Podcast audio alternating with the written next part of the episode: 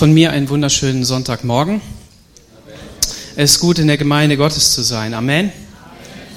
Vielen Dank für eure Gebete und ihr dürft gerne weiterbeten für meine Gesundheit. Ich war ja krank gewesen und ähm, ja, es geht mir besser. Vielen Dank, dass ihr da dran bleibt. Ich habe mal mit meinem Schwiegervater gesprochen, als ich ähm, auf der Bibelschule war und war ganz begeistert von all den schönen Methoden für eine Predigt und was man da alles so sagen kann und äh, wie das alles so funktioniert. Und ähm, dann hat er gesagt, ja, das findet er auch toll, aber ähm, die größte Schwierigkeit bei der, bei der Predigt ist eigentlich immer, dass man fragt, was soll ich denn überhaupt predigen? Und jetzt gibt's natürlich Prediger, denen fällt das super leicht, weil sie sich einfach gesagt haben, ich beschäftige mich mit einem Thema und darüber predige ich. Punkt. Ähm, andere, die suchen dann, wenn sie an die Predigt rangehen, dann suchen sie nach dem ultimativen Willen Gottes, der dann am Sonntag gepredigt werden soll. Und so geht's mir auch regelmäßig. Ich habe einen Impuls und das auch für diese Predigt gehabt in der Woche und habe gedacht, das müsste jetzt eigentlich dran sein und ähm, dann habe ich mich äh, rangesetzt und äh, habe dann trotzdem wieder angefangen zu sagen, ja, ist es das denn jetzt nun wirklich? Und so kämpft man halt. Aber ich bin froh und dankbar, dass wir äh, den Geist Gottes haben und dass wir vor allen Dingen auch auf ihn hören. Und Joachim, vielen Dank für deine einleitenden Worte aus Jesaja, weil die mich darin bestätigen, dem Thema, was ich habe. Es beschäftigt sich auch mit der Heiligkeit Gottes und dem, was damit verbunden ist und auch für uns selbst ähm, an Bedeutung gewinnt. Und ähm, ihr könnt gerne eure Bibeln aufschlagen. Im ersten Teil der Bibel, im sogenannten Alten Testament und ähm, im vierten Buch Mose, Kapitel 4.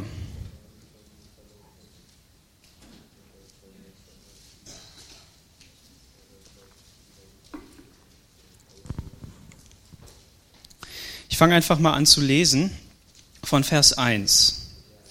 Und der Herr redete mit Mose und Aaron und sagte, nimm die Summe der Kinder Kehat aus den Kindern Levi auf nach ihren Sippen und Väterhäusern. Von 30 Jahren an und darüber bis ins 50. Jahr, alle, die zum Dienst tauglich sind, damit sie die Arbeit am Zelt der Begegnung tun das soll der Dienst der Söhne Kehat am Zelt der Begegnung sein, das Hochheilige. Wenn das Heer aufbricht, so sollen Aaron und seine Söhne hineingehen, denn den inneren Vorhang abnehmen, die Lade des Zeugnisses damit umhüllen, eine Decke von Dachsfellen darauf legen und oben darauf eine ganz blaue Decke ausbreiten und ihre Stangen daran legen.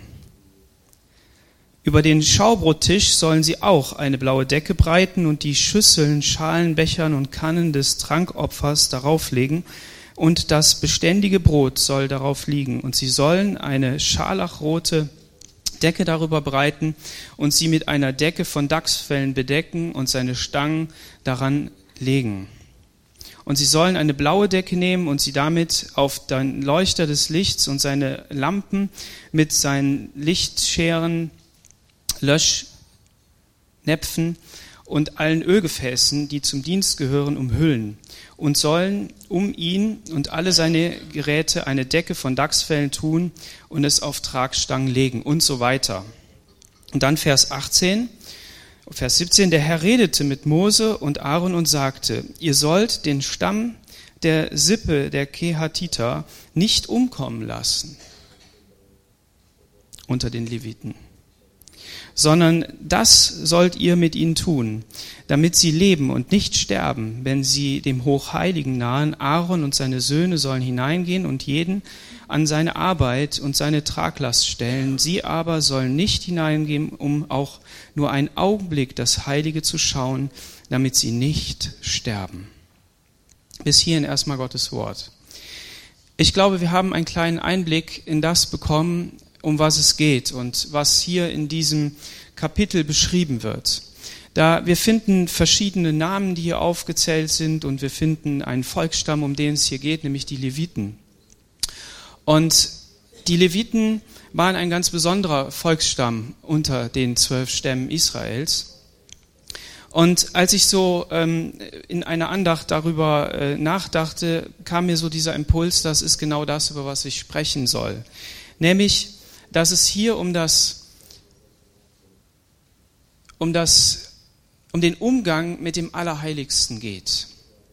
Nämlich, dass da dieses Volk ist, das von Gott berufen wurde, herausgerufen worden ist aus Ägypten und jetzt für eine spezielle Aufgabe in den Dienst gestellt wird, nämlich ein Heiligtum zu bauen und dann auch zu ähm, erhalten und, und zu, ähm, wie sagt man das denn, also den Dienst darin zu äh, verrichten, damit Gott in ihrer Nähe sein kann, in, mitten unter seinem Volk leben kann. Und Zu dieser Arbeit gehört es eben auch, dass wenn man in der Wüste unterwegs ist und wie diese Völker eben da unterwegs waren, beziehungsweise speziell jetzt Israel und alle, die mit Zelten unterwegs waren, muss das Zelt irgendwann auch abbrechen, muss weitergehen. Ja, wie machst du das dann? Und hier wird sehr detailliert etwas beschrieben und mit deutlichen Worten nochmal betont, ähm, um was es geht, nämlich dass hier steht, und ihr werdet das, wenn ihr die, den Zusammenhang lest, wenn ihr die Kapitel davor und dahinter lest, was immer sehr wichtig ist, um auch Dinge zu verstehen im, im, im, äh, in der Bibel, ähm, dann werdet ihr feststellen, dass immer wieder der, dieser Satz steht, und der Herr redete mit Mose und Aaron und sagte. Und sie haben sich genau an diese Anweisung gehalten. Und ähm, hier geht es eben darum, dass ähm, nur der hohe Priester durfte in das Allerheiligste gehen. Der hohe Priester durfte in das Allerheiligste gehen. Und ähm, wir haben es gerade gelesen. Wenn sie das Zelt abgebaut haben, um weiterzugehen, dann musste der hohe Priester dort hineingehen, musste diese Bundeslade zudecken, sodass sie nicht äh, zu sehen war für normale Menschen. Und selbst die Leviten waren ja schon keine normalen Menschen, sondern sie waren ein besonderer Stamm mitten unter diesem Volk. Und erst als sie das zugedeckt haben mit mehreren Decken, dann erst konnten diese Personen selber an den Ort geführt werden und gestellt werden, wo sie ihre Aufgabe zu verrichten hatten, nämlich diesen Kasten jetzt hochzuheben und zu bewegen. Und alle anderen heiligen Geräte eben auch. Wir schlagen einfach mal in, ähm, ins Neue Testament, ganz kurz, wir kommen dann auch wieder ins Alte zurück, und da ins Johannesevangelium im ersten Kapitel.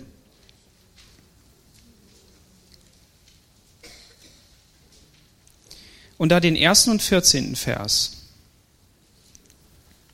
Im Anfang war das Wort und das Wort war bei Gott und das Wort war Gott. Und dann Vers 14, und das Wort wurde Mensch und wohnte unter uns und wir sahen seine Herrlichkeit, die Herrlichkeit eines einzig geborenen Sohnes vom Vater voller Gnade und Wahrheit. Halleluja.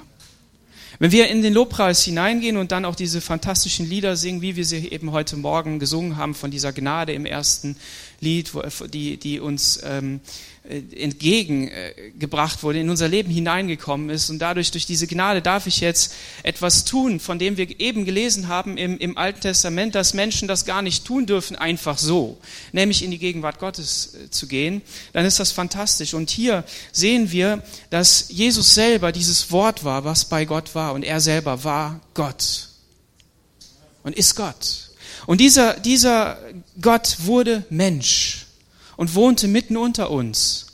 Und Johannes schreibt, und wir sahen seine Herrlichkeit, Herrlichkeit eines einzig Geborenen. Und ähm, was, was, so, was so genial ist, ist, dass wenn Jesus Mensch geworden ist, wenn er Fleisch geworden ist, dann bedeutet das, dass er anfassbar ist dass er einer, dass er einer war, den man anfassen konnte und der es auch bewusst darauf angelegt hat. Ich meine, wer würde schon Kind werden auf dieser Erde, um zu sagen, ja, ich bin aber so heilig, ihr könnt mich nicht anfassen. Nein, er wurde Mensch und wurde Kind und wurde in eine Krippe gelegt. Der hat genauso in die Windel geschissen wie du und ich auch und musste sauber gemacht werden, hat geschrien, musste äh, bewegt werden in, auf die eine oder andere Art und Weise, um wieder einzuschlafen und der hat das alles erfahren. Und Gott hat damit gesagt, ich will nicht nur mitten unter meinem Volk wohnen und in einer Residenz dort residieren, in einem Heiligtum, das nur von speziellen Persönlichkeiten auf eine spezielle Art und Weise ähm, ähm, ja, betätigt ist der falsche Begriff, ähm, behandelt werden darf, sondern ich möchte wirklich, dass jeder Mensch mich wirklich anfassen kann, dass ich bei jedem Menschen sein kann und noch weit darüber hinaus. Denn er sagt, ich will nicht nur bei dir sein, sondern ich will in dir sein. Ich will, dass mein Leben durch dich fließt.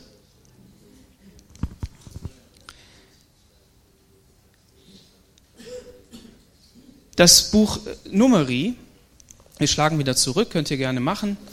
Ähm, das vierte Buch Mose ist ja auch ein besonderes Buch, weil es eben ähm, ein Buch ist, das Aufzählungen hat und ähm, wo Menschen gezählt werden und aufgeschrieben werden.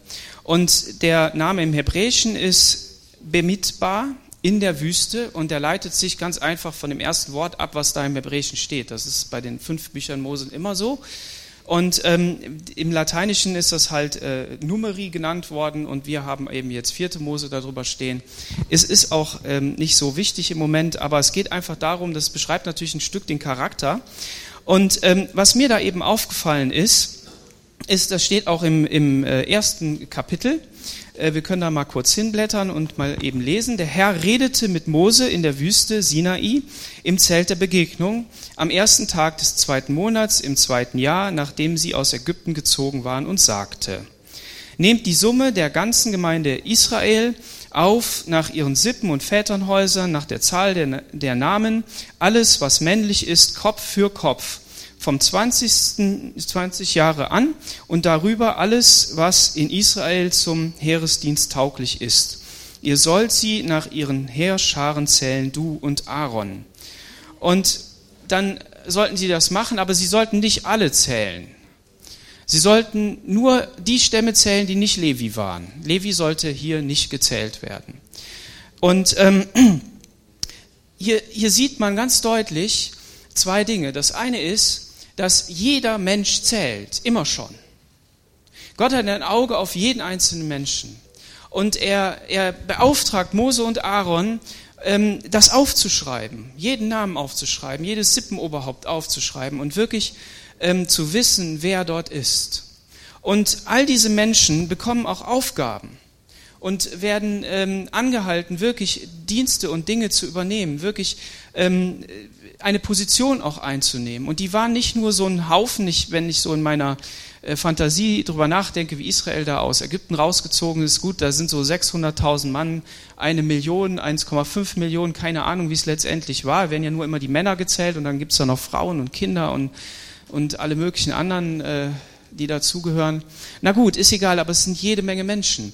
Und wenn du auf der Flucht bist, und das waren sie ja da, dann ist das alles nicht so organisiert. Ne? Und dann läuft dieser Pulk da halt los. Und ähm, hier aber wird ganz deutlich gesagt, ähm, dass, dass sie ähm, natürlich in Familien eingeteilt sind und wahrscheinlich sind sie auch in diesen Familien gezogen, natürlich. Ähm, der Michael, der kann mal ein Bild einblenden. Ist der Michael überhaupt da? Der Eik ist da, gut. Der Michael hat gesagt, ja, er macht das, aber der hat Kinderdienst. Okay. Äh, du musst das erste Bild in dem Ordner Predigt ein, einblenden. Ja, ihr seht hier eine Aufteilung. Also in der, in der Mitte war dieser, war die Stiftshütte, ne? Und der Vorhof und alles, was dazugehört. Und, ähm, und drumherum war der Stamm Levi äh, auf, aufgeteilt in drei Teile, drei Familien.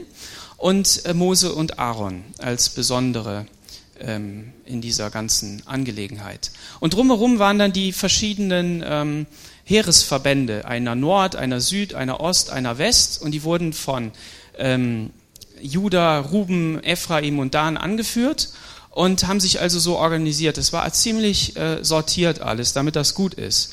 Wenn man Ranger ist und auf ein äh, Pfadfindercamp geht, dann ist die erste Aufgabe von dem Campwart, den Platz auszukundschaften und zu sagen, okay, wie, wie teilen wir den Platz ein? Und dann ähm, gibt es verschiedene Möglichkeiten. Man kann natürlich einfach sagen, ich nehme einfach eine Zeltkiste und sage so, hier kommt das Zelt hin. Ne? Hier ist der Teamplatz von Team 1. Oder man nimmt eine Schnur und ein paar Pfähle und dann steckt man eben die Zeltplätze ab, sodass jedes Team in einem geordneten Bereich ist und dass man auch sagen kann, räum mal deinen Teambereich auf, ne? damit hier Ordnung ist und man nicht nachts über die Äxte und Beile stolpert und sich dann verletzt oder sowas. So, jeder Ranger weiß das wenn du mal zelten gegangen bist, dann überlegst du dir auch, wo stellst du dein Zelt eigentlich ab und wie funktioniert das? Wer gebaut hat, der weiß ganz genau. Wenn ich mein Haus einfach einen Meter beim Nachbarn drüben reinbaue, dann, dann gibt's Ärger. Das geht gar nicht, ja. Funktioniert nicht. Doch, funktioniert wohl. Gibt's alles. ähm, man, naja, wir haben auch gebaut und da gab es auch Nachbarn, die haben einfach Grundstück dazugenommen und so und niemand hat was gesagt. Komisch. Aber okay. Ähm, aber wir sehen halt, hier ist eine Ordnung und Gott hat diese Ordnung gegeben, hat Anführer, hat Personen gesetzt, die, die das übernehmen. Und worum es mir heute geht, ist eben dieser Teil Levi und alles, was so um diesen, diesen Priesterbereich herumgeht. Und Gott gibt eben die Anweisung, diese Menschen zu zählen. Das ist Punkt eins. Du darfst dir einfach mal sagen, ich bin gezählt bei Gott, ich bin wertvoll, ich bin aufgeschrieben. Und ähm, das Wort Gottes geht sogar noch weiter. Wenn du Jesus angenommen hast, wenn du ihn in dein Herz genommen hast und gesagt hast, ja, ich will, dass du der Herr in meinem Leben bist, wenn du neues Leben hast, dann ist dein Name sogar im Buch des Lebens eingeschrieben. Das aufgeschrieben, ist eingetragen. Und ähm, Und Mose und Aaron haben diese besondere Stellung, denn Mose war der Mittler zwischen dem Volk und Gott. Und er hat die Anweisung bekommen, es zu tun, und sie haben es so gemacht. Es war nicht immer so. Das Volk Israel hat nicht immer genau das gemacht, was sie tun sollten, sondern aber hier haben sie das gemacht. Sie haben das aufgeschrieben und durchgezogen.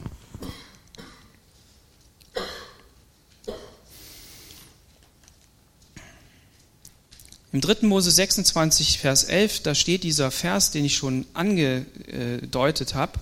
Da steht nämlich, ich selbst werde in meinem Heiligtum unter euch wohnen und mich nie wieder von euch abwenden. Ja, bei euch will ich leben, ich will euer Gott sein und ihr sollt mein Volk sein. Das ist Gottes Zusage, das ist Gottes Verheißung. Und wir haben am Freitagabend, wenn du hier gewesen bist, hast du einen fantastischen Abend erlebt. Wir hatten einen Missionar Kraus hier, Robert und seine Frau Elena, ne? Ist richtig? Ähm, die waren hier und haben aus Rumänien berichtet und er hat darüber gesprochen, dann in, in dem, was er zwischendurch auch so eingefügt hat, in den ganzen Berichten, dass die Verheißungen Gottes, die sind Ja und Amen in Christus. Gibt es einen Vers in der Bibel kann man im Glauben nehmen und kann man sagen, ja Herr, du hast es verheißen. Und wenn Gott sagt, ich will mitten unter euch wohnen, dann hast du vielleicht auch schon mal Kapitel gelesen, dass Gott sagt, und ich verlasse mein Volk und ich gebe euch jetzt weg und ich bin jetzt nicht mehr bei euch und so weiter und so weiter. Ja, das gibt's auch. Warum? Weil, weil Gott nicht einer ist, der einfach so etwas sagt und den Menschen nicht mit in den Prozess hineinnimmt, sondern weil er mit ihm Schritte geht. Und diese Schritte bedeuten, dass Gott ihm zeigen will, dass er nicht nur einfach so ein, so ein ähm, Mensch ist, mit dem man spielen kann, oder ein Herrscher, mit dem man spielen kann, sondern dass Gott heilig ist und dass es gewisse ähm, Dinge geben muss, die erfüllt sein müssen, damit wir überhaupt in die Gegenwart Gottes kommen müssen. Hier im Alten Testament haben wir gelesen, dass es gewisse Vorschriften gab, wie wir mit dem Heilig Heiligtum umgehen mussten oder die Menschen eben damals. Und wir heute haben eine andere Position. Warum? Weil, wie Johannes geschrieben hat, Jesus auf diese Erde gekommen ist und etwas vollbracht hat, was uns in die Nähe Gottes hineinbringt, dich und mich. Und wo wir wirklich ihn anfassen können. Und ähm, in, im Kapitel 3, Vers 40, da finden wir, eben nachdem dann ähm, äh, die, die Leviten eben auch gezählt worden sind, die wurden erst nicht gezählt und jetzt werden sie gezählt. Da fragt man sich natürlich, ja, wie kann denn das sein? Widerspricht sich die Bibel oder was ist los? Nein, es geht um Folgendes. Im ersten Teil werden einfach alle Israeliten gezählt und es geht da um Genealogie, es geht um, um die Heeresstärke, es geht um das, sage ich jetzt mal, Menschliche. Und in dieser menschlichen Aufzählung werden die Leviten nicht gezählt, da ist das unwichtig. Aber ich hatte auch gesagt, dass die Leviten ein besonderer Stamm waren, die herausgerufen waren, aus dem Volk Gottes einen besonderen Dienst zu tun, nämlich den in der Gegenwart Gottes am Zelt. Und in dieser Funktion sollten sie jetzt gezählt werden, nämlich als Besonderes, ein besonderer Stamm. Somit ist also jetzt die Aufforderung, sie zu zählen und das Ganze ganz genau. Und da lesen wir mal im Vers 40, dann sprach der Herr zu Mose, zähle alle erstgeborenen Söhne Israels, die älter sind als einen Monat, und schreib ihre Namen auf. Du sollst an ihre Stelle die Leviten zu meinem Eigentum erklären. Und anstelle der erstgeborenen männlichen Tiere der Israeliten sollst du mir das Vieh der Leviten geben. Und dann 45, die Leviten und ihr Vieh gehörten nun mir, dem Herrn, anstelle der ältesten Söhne der anderen Israeliten und ihrer erstgeborenen männlichen Tiere. Da es nun mehr Erstgeborene als Leviten gibt, ha, sollten die 273, ne, also ich meine, wir reden hier von 600.000, wir reden von einer Million Leute, äh, vielleicht sogar mehr. Und jetzt werden hier 273 Personen auf, aufgezählt, ja, Erstgeborene, also genau gezählt, freigekauft werden.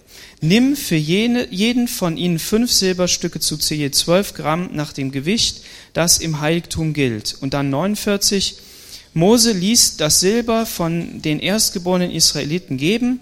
Es waren 1365 Silberstücke, die zusammen etwa 16 Kilo wogen.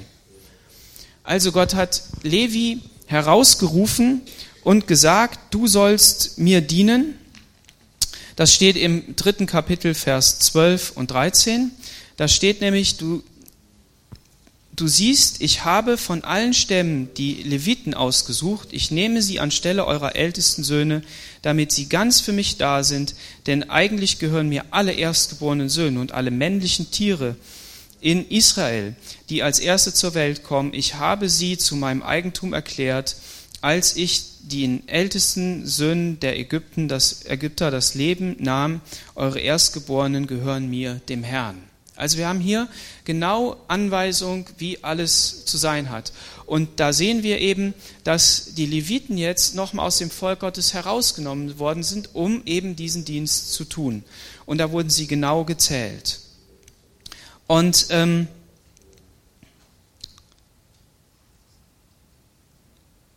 das eine ist eben, das habe ich gesagt, jeder, jeder ist wertvoll, jeder ist wichtig, jeder muss gezählt werden. Und das zweite ist diese spezielle Berufung zum Dienst am Heiligtum.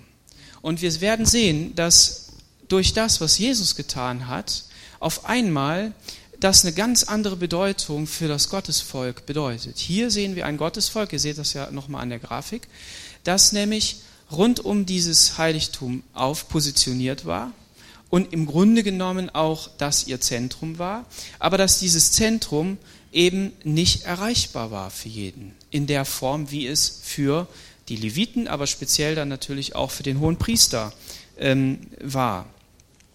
Und ähm, für Aaron und seine Söhne, da heißt es im Kapitel 3, Vers 3, ähm, Aaron und seine Söhne, sie waren zu Priestern gesalbt und in ihr Amt eingesetzt worden. Die wurden speziell herausgerufen, um diesen heiligen Dienst zu tun. Und in Vers 9 lesen wir dann, dass sie Gott völlig hingegeben sein mussten. Als einziger von allen Stämmen Israels sollten die Leviten Aaron und seine Nachkommen zur Verfügung stehen. Also das heißt, ähm, wie ich das sagte, ne, zu dieser besonderen Aufgabe, da war Aaron der Hohepriester, der in der Nähe Gottes war, der, der seine, in seiner Gegenwart war und diese Gegenwart sozusagen als Träger hinausbrachte zum Volk. Und, und die Leviten sollten hier diese, diesen Dienst, diese Aufgabe äh, übernehmen, ihm zu helfen in allem, was, da, was das bedeutet. Und der Zugang war begrenzt, aber das Priesteramt selbst dürfen nur Aaron und seine Nachkommen ausüben. Jeder andere, der es eigenmächtig übernehmen will, muss getötet werden.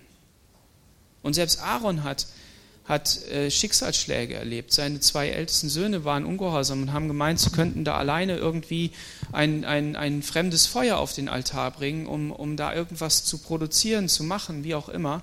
Und sie, sie starben. Sie starben. Das heißt, selbst diese Berufung und die, und die Salbung des Vaters hat jetzt keine Auswirkung auf die Art und Weise gehabt, wie die, wie die ähm, Söhne gehandelt haben, dass da ein besonderer Schutz gewesen ist, sondern das war direkte ähm, Folge und Konsequenz ähm, des, de, der Auswirkungen des Gebotes. Also wir sehen an all diesen Beschreibungen, dass es eben eine, eine ganz besondere Situation war. Und die Botschaft des Neuen Testaments ist, dass die vollen Segnungen von Gottes Gegenwart erfahrbar sind. Wenn Aaron diese Gegenwart erleben durfte, wenn er sehen konnte, spüren konnte, wie, wie er in dieses Heiligtum hineingeht und dann sieht er da das Brot und er sieht diesen Leuchter, der da leuchtet, der ja für die Gegenwart Gottes steht, für den Heiligen Geist und und, und er dann da hineingeht und dann an den Räucheraltar geht und dann weitergeht noch in das Allerheiligste hinein, an die Bundeslade und darf dann das Blut daran sprengen und, und er empfindet etwas von dem, was man ja von draußen durch die Säule gesehen hat, durch die Wolken- und Feuersäule, ein Stück weit durch Mose, der, der in der Gegenwart Gottes war und ein leuchtendes Gesicht bekommen hat. Also man hat ja etwas gemerkt. Aber ähm, diese Segnungen und die weiter verknüpften Segnungen, nicht nur Gegenwart Gottes, sondern das, was es dann auch im Leben macht, die sind durchs Neue Testament voll da und voll erfahrbar für jeden. Und das ist der Unterschied. Das ist der Unterschied zwischen uns und denen, weil es etwas in der Geschichte gegeben hat, das diesen Durchbruch geschaffen hat.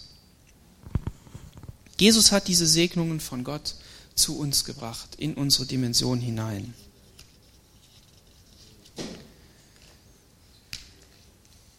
Diese Leviten, die waren in drei Familien unterteilt und die haben dann verschiedene Aufgaben gehabt. Der, die Kehatiter, die mussten äh, sich um das Hochheilige kümmern. Das war sozusagen Bundeslade, Schaubrottische und Geräte und die da dazugehörten. Dann Gershon, der hat sich um die Teppiche und Decken ge äh, gekümmert und um den Vorhang. Die waren dann Experten darin, das zu flicken und wieder schön zu machen, sauber zu machen. Und ähm, Merari war dafür zuständig, Bretter, Riegel, Säulen, Sockel und äh, Seile äh, in Ordnung zu halten und an die Position zu bringen und das alles ganz genau zu machen. Und ähm, wenn ihr da euren Gottesdienst, euren Jugendgottesdienst macht, habt ihr jetzt schon viele Wochen euch hingesetzt und habt geplant und organisiert und wer für was zuständig ist.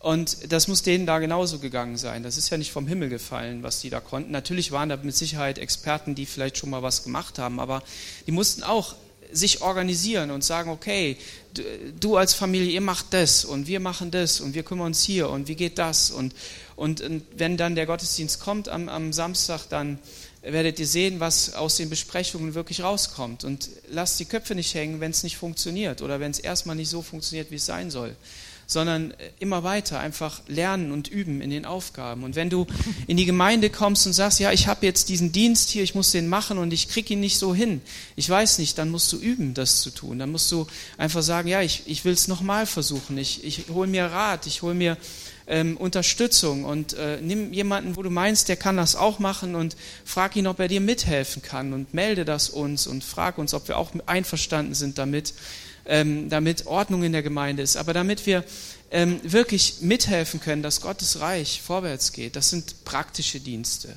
Wir wissen, dass die Stiftshütte nicht nur dazu da war, sie aufzubauen und abzubauen, sondern dass sie dazu da war, diese geistliche Aufgabe auch zu erfüllen, nämlich die Verbindung zu Gott wiederherzustellen. Wenn Sünde im Volk war, wenn jemand was Falsches gemacht hat, aber auch wenn er dankbar war, wenn er, wenn er einfach nur Gott loben wollte, ihm etwas geben wollte, dann, dann konnte er zu dieser Stiftshütte kommen und konnte den Dienst in Anspruch nehmen durch die Priester und konnte wieder in Ordnung kommen mit Gott. Und so haben auch wir als Gemeinde, haben wir ähm, beides. Wir haben praktische Dienste, wir haben Dinge, die müssen gemacht werden, da muss man mithelfen, aber wir haben eben auch die geistlichen Dienste, die zu tun sind.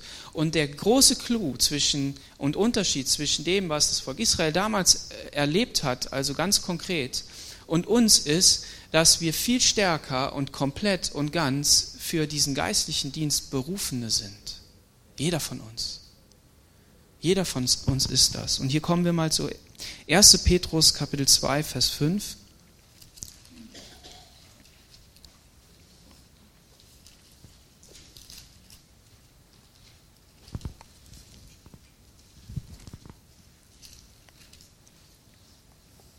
Da steht nämlich 1. Petrus 2, Vers 5. Und werdet auch ihr als lebendige Steine zu einem geistlichen Haus aufgebaut, zu einer heiligen Priesterschaft, um geistliche Opfer darzubringen, die Gott angenehm sind durch Jesus Christus.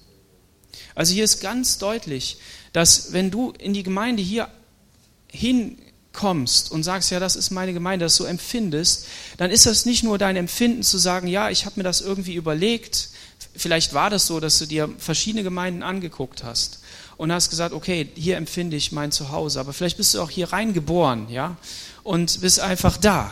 Da hat dich keiner gefragt. Aber trotzdem ist da etwas in dir, wo du sagst, ja, Herr, ich habe von Gott diesen Auftrag, hier etwas zu tun.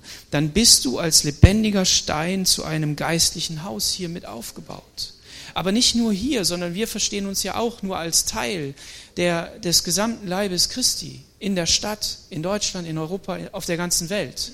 Wir halten natürlich nichts davon, wenn jemand sagt, ich gehöre zum globalen Leib Christi und geht in keine Ortsgemeinde. Das, davon halten wir gar nichts. Das finden wir total uncool, auch wenn man sieben Konferenzen die Woche besucht. Ne, weil ihr wisst ja selber, lokale Gemeinde bedeutet, dass ich gegen was gegenlaufe. Da ne, fängt er schon an der Tür an, da steht der Josef. Ne? Und dann laufe ich gegen den, das stört mich. Und dann denke ich, äh, na ja, und und das Stören, das bedeutet, dass man sich abreibt, ja, dass man, dass man Konflikten äh, entgegentreten muss. Aber, und das ist noch viel cooler, und das entdecke ich auch immer mehr, das ist nämlich die andere Seite, nämlich, dass einem auch ganz viel, viel, viel, viel, viel Liebe entgegenschwappt. Und das beim Josef noch viel mehr. Da schwappt so viel Liebe entgegen, dass es ganz viele Leute gibt, mit denen ich rede, die sagen, ja, weil der Josef so lieb an der Tür war, deshalb bin ich hier.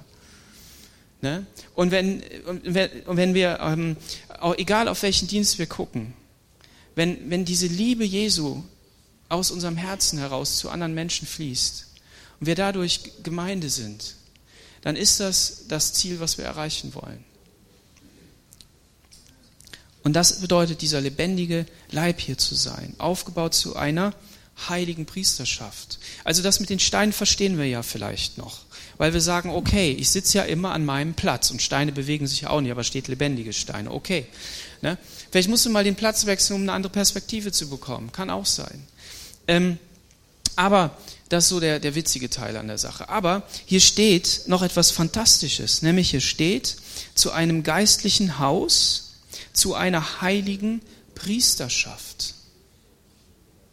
Und was hatten wir im Alten Testament gelesen? Gut, wir haben nicht, über, nicht konkret über die Berufung noch mehr gelesen oder diese, diese Einsetzung, wie das alles funktioniert, aber wir haben an der Art und Weise, wie sie damit umgegangen sind, haben wir etwas herausgefunden, nämlich, dass es eine heilige Aufgabe ist. Dass es eine Aufgabe ist, die nicht jeder machen kann. Ja, und deshalb kannst du in der Gemeinde Gottes auch nicht mithelfen, wenn du nicht wirklich von neuem geboren bist. Jesus sagt, jeder Mensch, der mit mir in Kontakt kommen will, muss von neuem geboren werden und wird von neuem geboren. Der Geist Gottes kommt und dann passiert etwas, ein Wunder im Leben und das nennen wir Wiedergeburt und wir wissen nicht, wie es funktioniert. Bei dem einen funktioniert es ganz langsam, bei dem anderen funktioniert es ganz schnell und äh, es ist echt interessant, dass Jesus recht hat. Ne? Und ähm, das ist gut so. Und hier sehen wir einfach, dass wir ein heiliges heilige Priesterschaft sind. Bist du dir bewusst, dass du ein heiliger Priester, eine heilige Priesterin Gottes bist? Das müssen wir uns fragen. Und da müssen wir darauf aufbauen. Und jetzt kommt was. Nicht nur einfach, um Status zu haben, zu sagen, ja, ja gut, ich bin das halt jetzt. Habe einen Ausweis ne, von der FCG Aachen, den es nicht gibt. Ne, ich bin da jetzt, so, Etikette. Nein. Hier steht, um geistliche Opfer darzubringen, die Gott angenehm sind durch Jesus Christus. Ja, und was sind denn jetzt geistliche Opfer? Ich werde da nicht im Detail eingehen drauf, ich habe auch da nicht nachgelesen, aber ähm, Jesus sagt doch, wenn wir Bedürftigen helfen, ne, dann haben wir das für ihn getan. Ne? Wenn, wir, wenn wir liebevoll mit dem anderen umgehen, dann wird die Welt daran erkennen, dass wir Gottes Kinder sind. Dann haben wir einen geistlichen Dienst getan. Vielleicht musst du auch mal auf was verzichten und sagen, ich gebe mein Geld einfach jetzt dem mal und, äh, und dann verzichtest du, dann ist das ein Opfer, was auch noch konkret im, im, im Natürlichen ist, nicht nur ich habe gebetet. Ne? Oder äh, was weiß ich was. Ähm, vielleicht äh, stehst du früh auf und musst äh, immer so früh aufstehen, um in die Gemeinde hier zu kommen, um Teil im Gottesdienst zu sein. Dann ist das für dich ein Opfer. Ja? Hoffentlich wird es zur Freude. Ja? Ähm, ich, ich weiß, wovon ich spreche. Ich gehe voller Freude hierher und es ist trotzdem manchmal ein Kampf, dass man morgens wirklich aus den Buschen kommt. Also ich meine, dass man wirklich äh, losfährt. Ne?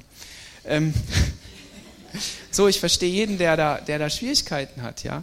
Aber es geht darum, dass wir verstehen, wir sind heilige Priester für geistliche Opfer da. Und das bedeutet, wenn Gott dem Volk Israel sagt, ich habe euch aus Ägypten herausgeholt, um mein Volk zu sein, mein Volk, dann sagt er, ich liebe die ganze Welt, aber ihr seid trotzdem mein Volk. Mein Volk. Und du gehörst zum Volk Gottes und bist dadurch sein Stellvertreter, sein Repräsentant, dein Diener, der betet mit erhobenen Händen für Menschen.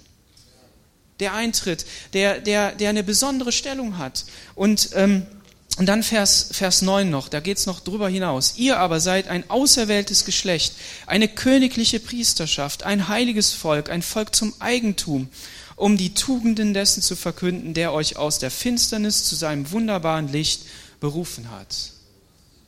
Ja, alter Schwede, das, das geht richtig rein, ja, ein auserwähltes Geschlecht, eine königliche Priesterschaft, da geht es noch drüber. Also das sind ja Superlative, mit denen können wir ja gar nichts anfangen. Die sind uns auch nicht bewusst, manchmal, oft. Sollten öfter sein. Die können wir uns natürlich nicht einreden, das wissen wir. Und deshalb kommen wir hierher, deshalb gehen wir zu Hause auf die Knie, deshalb beten wir, deshalb lesen wir die Bibel, lassen uns ermutigen. Warum? Weil es Gottes Geist ist, der das in dich hineinspricht. Gottes Geist gibt unserem Geist Zeugnis, dass wir Gottes Kinder sind. Und er will dir auch Kraft geben, wirklich nicht nur mit der Nase da oben zu laufen, das sollen wir sowieso nicht, weil dann regnet es da rein, ähm, sondern und dann kriegen wir Verstopfung und das ist ja mit Leuten, die die Nase da oben halten, die, die sind irgendwie chronisch krank. Ne? So, nee, nee, wir sollen, wir sollen das sein, um stark zu werden in der Berufung, in der wir leben. Das ist der Punkt. Das ist der Punkt. Und, und das sollte ich euch heute Morgen sagen. Jeder von euch zählt. Jeder von euch, von euch ist wichtig. Und ich habe eine Tabelle, die ist äh, in einer Datenbank drin. Und ich bin fasziniert darüber, dass da so viele Leute drin stehen, aber irgendwie nur wenig, in Relation zu der Tabelle so wenige im Gottesdienst sind. Ich weiß, dass es daran liegt, dass nicht jeder immer kommt. Ja? so die, die Anzahl ist größer. Aber ich finde das, finde es richtig gut zu wissen, wer gehört denn zur Gemeinde? Und in welchem, welchem Status bist du denn? Bist du nur ein Freund? Bist du gerade so gekommen? Hast du eine Aufgabe? Bist du versorgt und, und, und gehörst vielleicht zu einem Hauskreis oder kommst du in die Bibelstunde oder in die Gebetsstunde? Und äh, wie, kann man, wie kann man helfen? Ja? Und, ähm, und das, ist, das ist einfach wichtig, dass, dass wir wissen, dass wir zu ihm gehören, dass wir sein Eigentum sind und dass das eine Aufgabe ist, die nicht nur und schon gar nicht nur einfach mit dem Gottesdienst hier zu tun hat. Ihr seht, hier sind viele Dinge, die sind äh, komisch, kaputt und äh, durcheinander und wir würden die am liebsten alle ändern. Aber es gibt zwei Gründe, warum wir das nicht tun. Das eine ist, dass wir es vielleicht nicht können, weil es zu viel Geld kostet. Könnte sein. Aber es gibt noch einen zweiten Grund, und der ist viel wichtiger. Es geht darum nicht. Es geht darum nicht. Ja, wir wollen Ordnung haben, wir wollen es schön haben, wir wollen es auch fantastisch haben, dass die Leute kommen und sagen, ja, ey, es ist richtig cool bei euch und es sieht gut aus, ich fühle mich wohl, das ist richtig.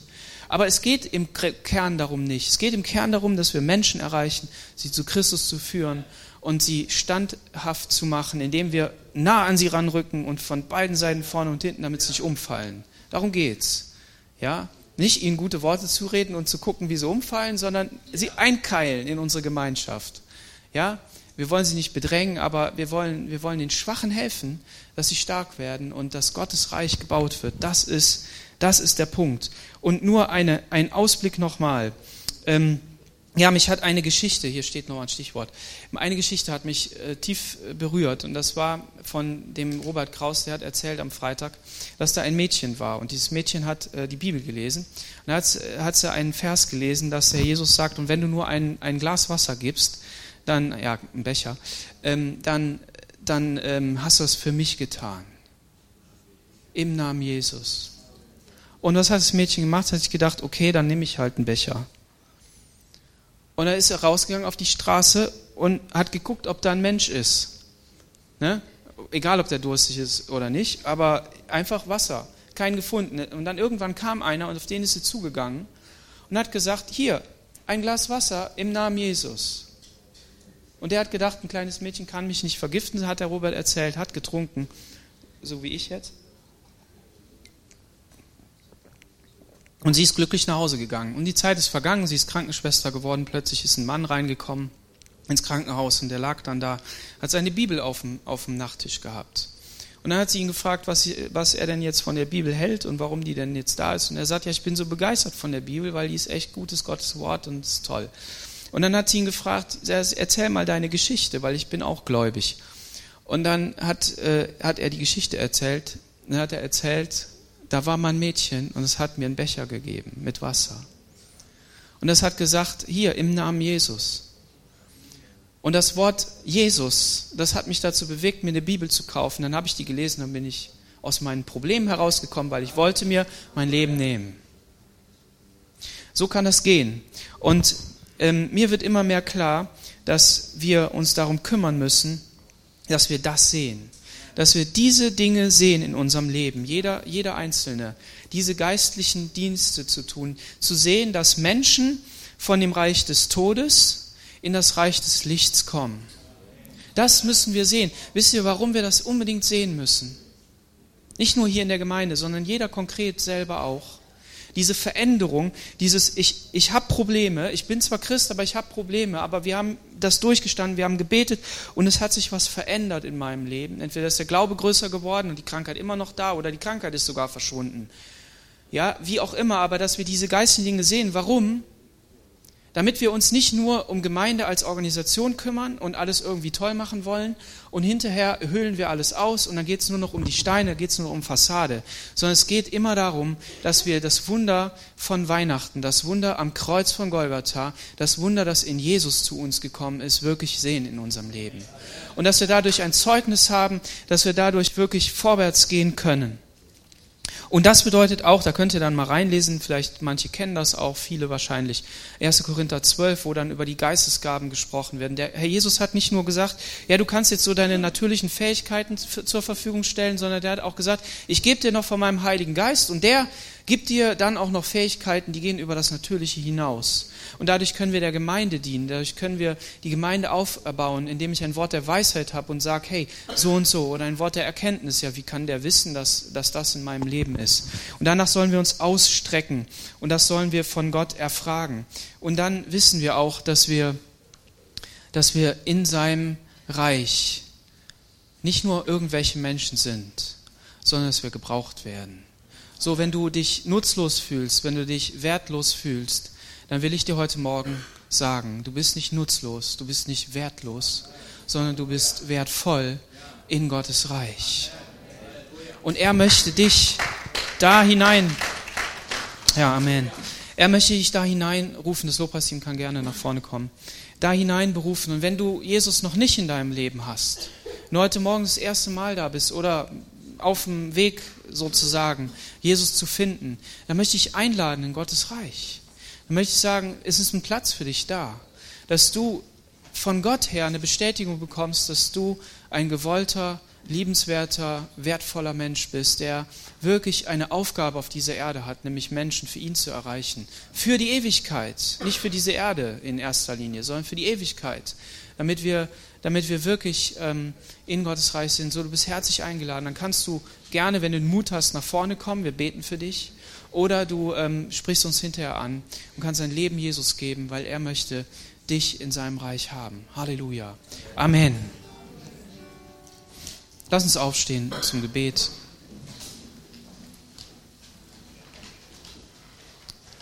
Dass wir sehen dürfen, Herr, dass die Aufgabe, in der wir stehen und die Berufung, die wir haben durch dich und von dir und das Leben, das durch uns fließen darf, ja etwas wirklich Wertvolles ist. Du hast an deinem Volk Israel gezeigt, wie heilig du bist und dass man nicht einfach nur so damit umgehen kann, so, so egal, wie wir es machen, sondern dass wir uns daran Beispiel nehmen sollen, hast du auch gesagt, und dass wir mit den Dingen, die um dein Reich sich ähm, ranken, ja, dass, dass das etwas ist, Herr, das ja zu beachten ist und das heilig zu halten ist so wollen wir auch mit Respekt dir entgegentreten. Wir wollen mit Respekt und, und Ehrfurcht vor dir sein. Und wir danken dir aber, dass du in Jesus uns so begegnet bist und so menschlich und so einfach und so liebevoll, dass wir bei all dem, all diese, ich sage jetzt mal erschreckenden oder vielleicht auch bedrohlichen Dinge vergessen haben. Und das ist gut so weil dein Reich besteht aus Liebe. Du hast uns geliebt. Du bist aus Liebe ans Kreuz gegangen. Du hast deinen Vater geliebt, in dem, bist in den Auftrag gegangen. Du hast die Menschen geliebt, um sie zu retten. Und ich danke dir, dass wir von dir diese Liebe bekommen dürfen, Herr. Und das wollen wir heute Morgen. Für uns selbst und für andere, Herr. Damit wir in dieser Welt einfach wissen, zu was wir berufen sind. Und ich segne meine Geschwister. Ich segne auch alle, die noch dazukommen, Herr. Und ich bete darum, dass dass wir so einfach Gemeinde Gottes sind und in diese Woche hineingehen und mehr und mehr merken, Herr, dass wir berufene, wertvolle und gesegnete Menschen sind. Amen.